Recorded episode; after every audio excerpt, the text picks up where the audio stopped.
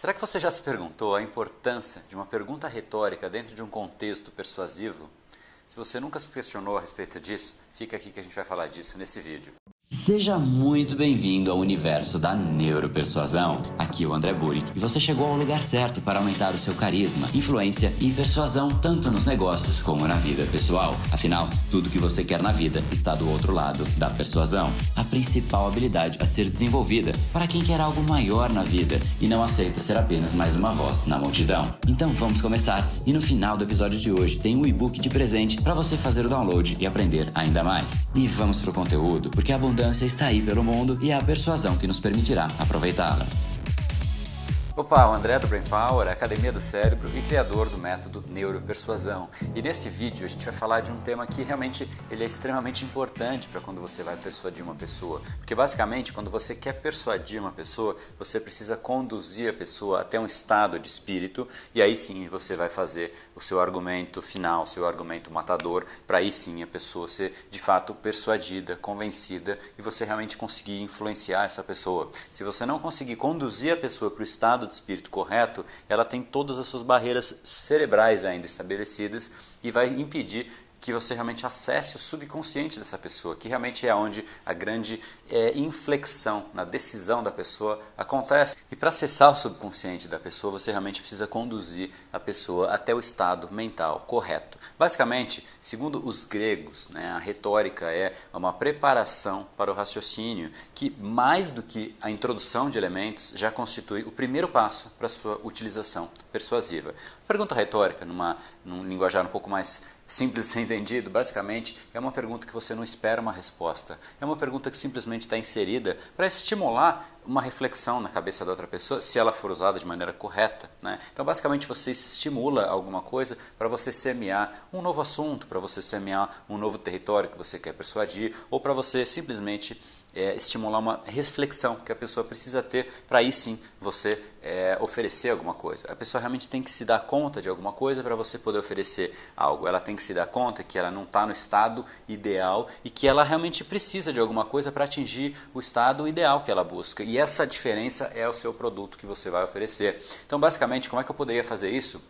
Supondo agora que eu esteja te vendendo aqui o curso Neuropersuasão do Brain Power. Então, ao invés de eu te falar de repente isso, cara, compra o curso Neuropersuasão do Brain Power, porque ele é muito bom e faz isso, isso, isso, fica sem gancho, você percebe? E ao invés de fazer isso, você pode chegar com o assunto de uma maneira muito mais sutil, através de uma pergunta retórica. E você pode contar de repente, nossa, ontem eu estava falando com um dos alunos do curso de Neuropersuasão, o Paulo, ele é um tributarista aqui de São Paulo, extremamente famoso. E você imagina a cara de alegria dele me contando como ele usou a técnica, como ele fez a primeira venda de um pacote de serviços dele muito grande com um cliente muito importante. Basicamente ele usou naquele momento uma técnica que eu ensino no curso de Neuropersuasão que se chama perguntas retóricas. E essa técnica, basicamente, blá blá blá blá. Né? Basicamente o que eu fiz foi introduzir o assunto de maneira muito mais sutil para colocar em você duas coisas. Primeiro, uma dúvida de o que será essa tal técnica que o, que o tal Paulo utilizou, né? E, poxa, ele ficou alegre com essa tal técnica. Então eu inseri duas coisas em você. Eu quero saber realmente o que fez ele é, ficar tão alegre assim, ficar tão contente com o uso dessa técnica e qual é essa técnica. Eu fiquei curioso. Né? Então, basicamente, uma pergunta simples que deixou você preparado para eu falar da técnica. E automaticamente eu já respondi a pergunta. Então não fiquei esperando a sua resposta. Por isso, uma pergunta retórica. Você imagina a cara de alegria dele? Parará, parará, ele usou uma das técnicas que eu ensino no curso de persuasão. E essa técnica se chama pergunta retórica. E aí eu saio falando sobre qual é essa técnica. Então, basicamente, eu simplesmente usei a, a, a, estrutura de uma pergunta retórica para falar da técnica, ao invés de virar para você, cara, tem uma técnica muito legal que eu quero te ensinar. Você não está no estado de espírito correto, você não está esperando a técnica, você não está curioso para saber qual é a técnica, você não sabe o grande benefício dela. Eu já tinha falado no caso do Paulo que ele ficou extremamente alegre com aquela venda de um pacote enorme que ele fez para um cliente muito importante. Ou seja, a técnica deve ser boa, né? E qual é a técnica, né? Isso fica na cabeça da pessoa. E aí, automaticamente, o caminho está aberto para você inserir um conteúdo novo que você considera realmente importante. E se você conhece um pouquinho da história grega, os sofistas, né? Muito encabeçado talvez pelo Aristóteles, né? Usava muito a dialética para basicamente ir conduzindo a, a outra pessoa através de perguntas. Porque basicamente quem está conversando com você, e aqui é o grande ponto importante, tá? a pessoa que está conversando com você, basicamente tem um ponto de vista, né? e é natural do ser humano, quando você está conversando com outra pessoa, você ter o seu ponto de vista como um ponto de vista que prevalece sobre o outro, e você tenta convencer a outra pessoa.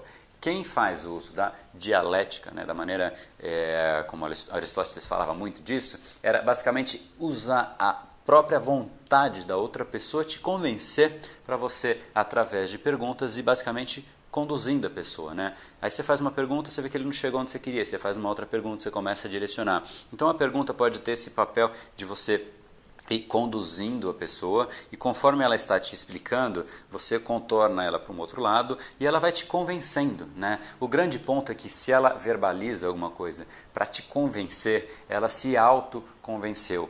Porque esse é um ponto extremamente importante do ser humano. Uma vez que a pessoa verbaliza alguma coisa, ela assumiu um compromisso com aquela frase que ela, que ela expeliu. Né? Aquela frase dela, aquele aquela informação que ela jogou para fora, basicamente é um compromisso, né? E a pessoa sim quer ser consistente com o que ela fala. E a partir daquele momento que ela proferiu aquela informação, ela começa a se tornar cada vez mais consistente em torno daquilo. E você criou um no, uma nova âncora na cabeça da pessoa e ela sim começa a concordar com aquilo que ela mesma disse. Só que basicamente você que contornou e basicamente você que conduziu a pessoa para ela chegar naquele ponto.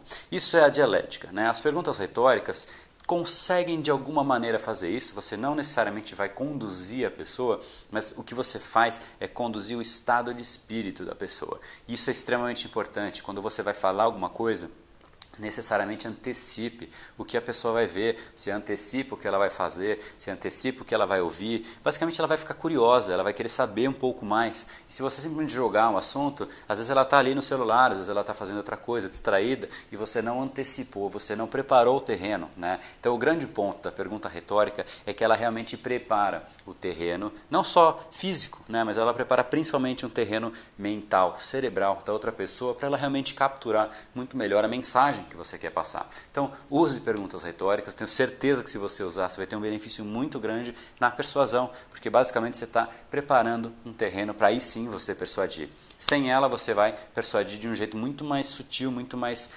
é, sem acessar uma área importante do cérebro, e isso não faz com que a persuasão seja extremamente eficaz. Então, use sim perguntas retóricas. Não entenda a retórica como aquilo que os políticos fazem, né? porque basicamente a palavra retórica é a arte de falar bem. Né? Só que do jeito que ela é entendida por todo mundo, é pensar, vem, vem, automaticamente um político falando e falando e não dizendo absolutamente nada. Né? Isso não é retórica. Né? E, e, a pergunta retórica não é nada disso. Né? Na verdade, é uma pergunta que conduz a outra pessoa, você não espera uma resposta, mas você realmente conduziu a pessoa para um estado de espírito. Isso é o uso correto de uma pergunta retórica. Então, realmente, reitero aqui, sugiro que você use essa informação e, ao mesmo tempo, encaminhe para quem você acha que pode fazer um bom uso dessa informação, que pode se beneficiar de uso de perguntas retóricas e dos outros vídeos dessa série de neuropersuasão.